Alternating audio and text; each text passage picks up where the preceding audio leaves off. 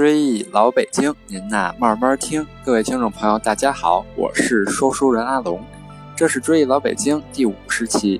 追忆老北京是一个讲述老北京历史、建筑、民俗的播客节目，推荐大家使用喜马拉雅客户端搜索“追忆老北京”专辑，点击订阅按钮，每期节目更新都会有推送提醒，还可以下载到手机随时收听。时间过得真快，一转眼都到立冬了。这期咱们就来聊聊老北京和立冬有关的民俗和地名儿。立冬是冬季的第一个节气，表明一年最寒冷的季节就要来了。虽然还不至于天寒地冻，但随着温度一天天的走低，每天需要上下班的朋友还是要多穿些衣服，别感冒了才好。立冬和立春、立夏、立秋合称四立，在古代社会是个重要的节日。今天还正好是咱北京供热、点火试运行的日子。本月十五号终于要来暖气了。现在的人们很幸福，要知道过去可是没有暖气的。那旧北京城里的人们是怎么度过漫长的冬季呢？在过去，立冬节前，四合院、大杂院里的老百姓们为准备过冬，最紧要的事儿就是将家里平房窗户上。在夏天安的纱布纸卷拆掉，重新糊上新的窗户纸。屋门外挂好棉帘子，并将取暖用的火炉或火炕进行一番整修。煤火炉要重新用糖炉泥整修火炉的内壁，因为常年使用，原来耐火泥早已干裂，所以这会儿要重新使用粘土加麻刀的糖炉泥模糊好。旧京农家及城区的百姓家大都盘火炕，到了整修时可是大有讲究。家中的老人要先翻看家中的老黄历，得选个可动土木的吉祥日子才能动手拆除，然后重新修葺好。烧火炕的燃料多用柴火或煤炭。那么这烧火炕延续到什么时候呢？至少在解放后的五十年代。北京仍在使用。当年的火炕是三面连着窗户与墙壁，白天炕上放个小炕桌，可在上边做功课、吃饭和取暖；晚上一家人挤着在上面睡觉。有的住户家的火炕使用的是煤球，人们点一个能推拉带轱辘的小火炉，然后把它推进有耐火砖的土炕的炉道里，不一会儿的功夫。整个炕及屋子就热乎起来。除上述御寒措施外，老北京家家户户要储备好过冬用的煤和柴火。那么您该问了，这煤去哪儿买呢？如今的四九城内还留有当年卖煤的印记，例如前门附近的煤市街、香山东门附近的煤厂街、协和医院后身的煤渣胡同等地名。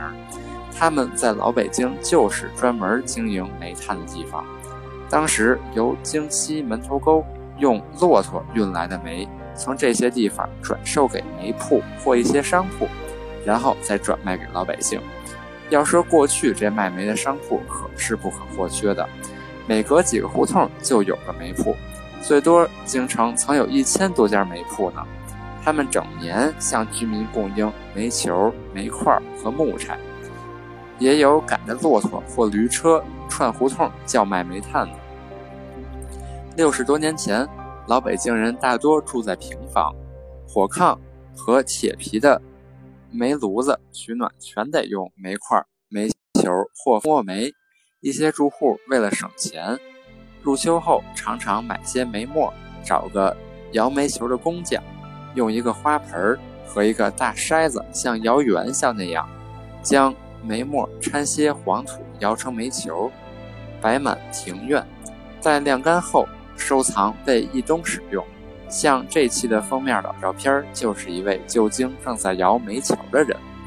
后来有了机制蜂窝煤，人们开始到煤铺排队，凭每户的购煤本购买回来储存。如果家中急等用大量的煤，那怎么运输呢？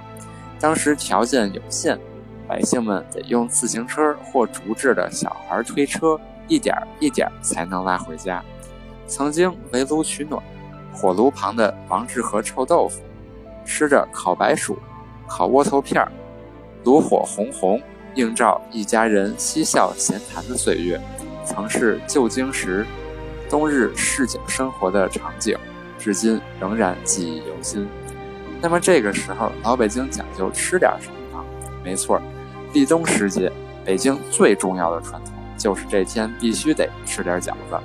作为北京人最重要的吃食，像春节、春分、夏至、冬至，北京人都会吃饺子。那么这天为什么要吃饺子呢？这还得从饺子的名字来源说起。原来饺子与交子谐音，寓意交子之时，而立冬正是秋冬之交，所以这会儿吃饺子算是恰如其分。那么还有什么别的原因吗？您仔细看看。饺子两边翘，中间圆滚滚的，是不是有点像咱们身体上的某个器官？没错，就是耳朵。老北京有句老话讲：“立冬不端饺子碗，冻掉耳朵没人管。”那么这会儿老北京人还会吃点什么呢？这当然就少不了咱们的当家菜。在第四十八期，咱们聊了老北京的大白菜，作为冬季三个月。家家都要储存的一种大众菜，就有当当家菜的称谓。而住在北京好些历史名人都是白菜的爱好者，比如齐白石老人就爱吃大白菜。他曾经画过多幅白菜的国画，并曾在画过的一幅画上题字，将白菜誉为“百菜之王”。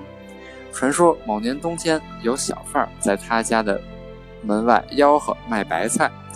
齐白石竟然拿着一张画好的白菜国画走出家门口，想跟小贩商量换那一车大白菜，却遭到小贩的拒绝。此举传为京城笑谈。假如那商贩当时答应以画换菜的话，如今仅凭那一幅白菜画，这就赚大发了。京剧艺术大家梅兰芳和相声大师侯宝林也爱吃白菜。老北京的卤肉熬大白菜、卤肉丸子熬白菜等佳肴，曾是梅家侯府的拿手菜。而老舍先生家每逢冬日，最爱用大白菜制作芥末墩儿，招待来访的亲朋。欢迎各位朋友将我的节目转发至微信群或朋友圈，希望大家一起努力去探索老北京，记住一段不该被遗忘的历史，追忆老北京。您呐慢慢听，这期节目就聊到这儿，还有更多有趣的老北京节日相关习俗，咱们下期接着聊。